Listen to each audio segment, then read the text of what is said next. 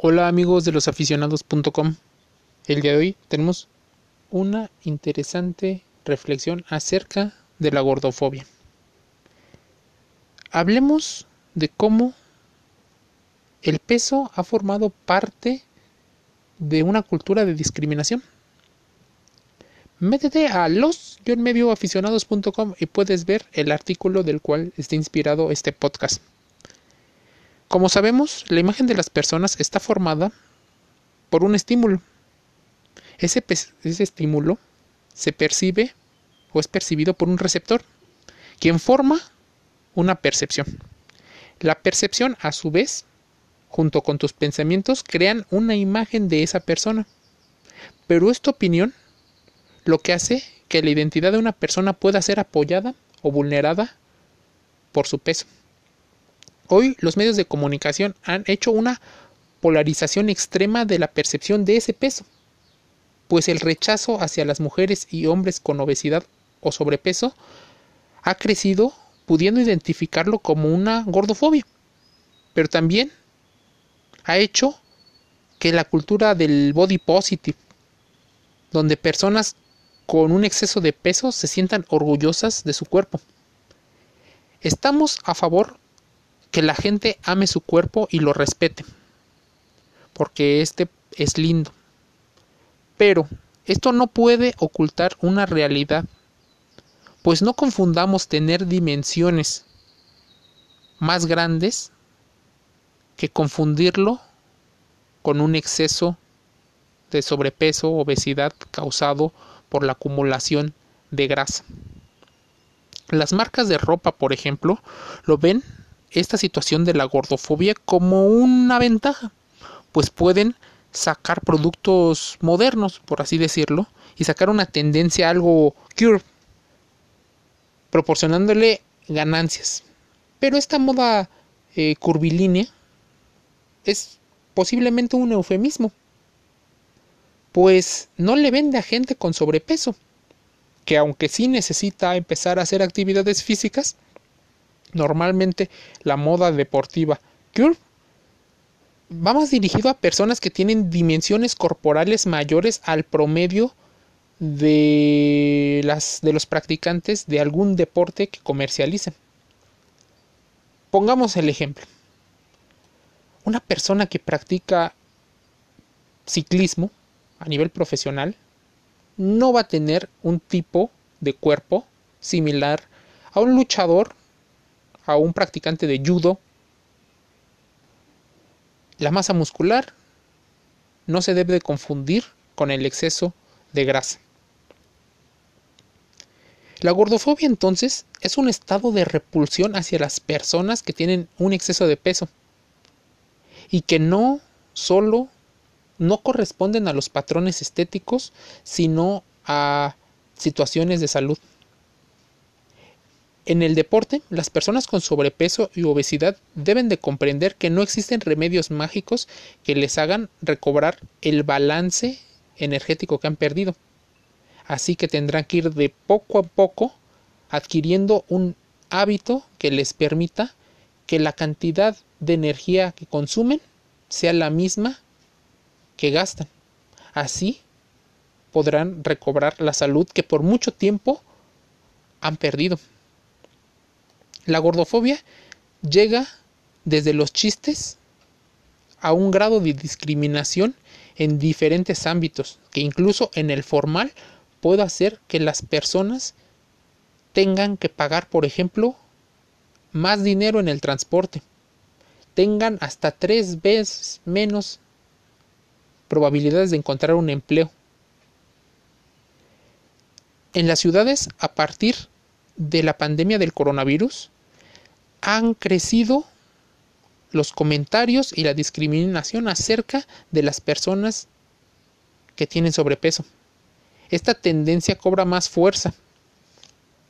Pero si nos ponemos a pensar sobre temas como la movilidad, estamos hablando que el uso de la bicicleta podría ser, aparte de un tema de transporte público, podría ser un tema en el cual muchas personas pudieran hacer el ejercicio físico que normalmente no realizan día a día.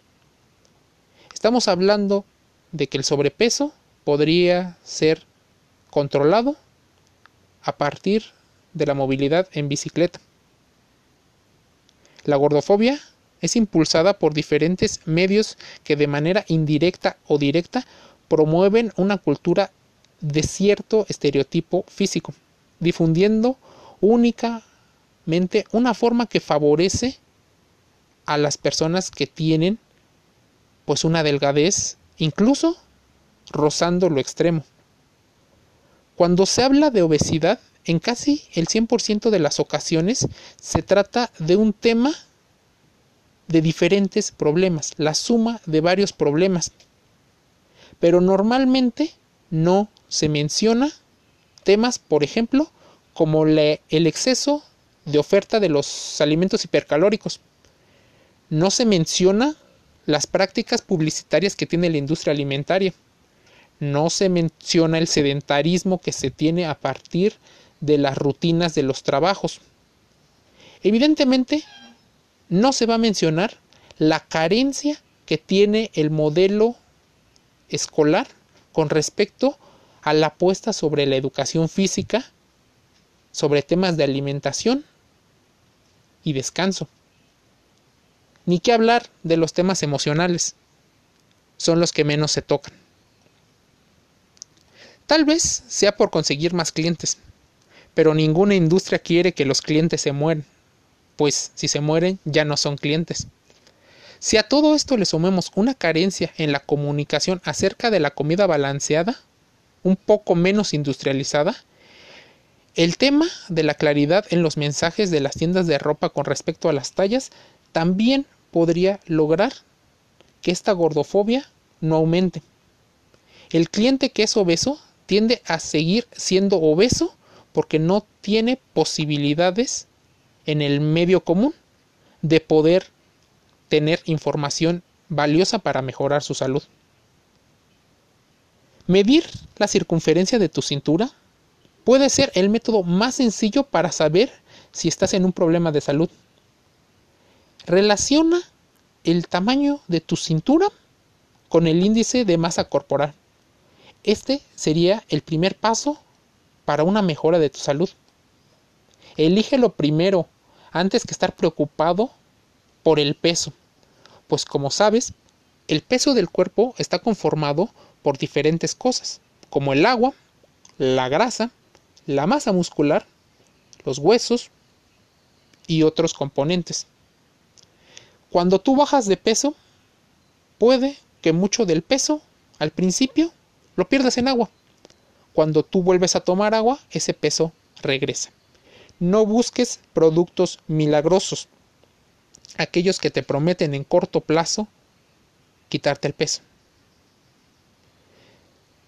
Si incluimos a los biotipos como parte de tu educación, estaríamos sabiendo que los niveles de actividad, además de la genética y las hormonas, forman parte de ese traje a la medida que tienes para tener salud.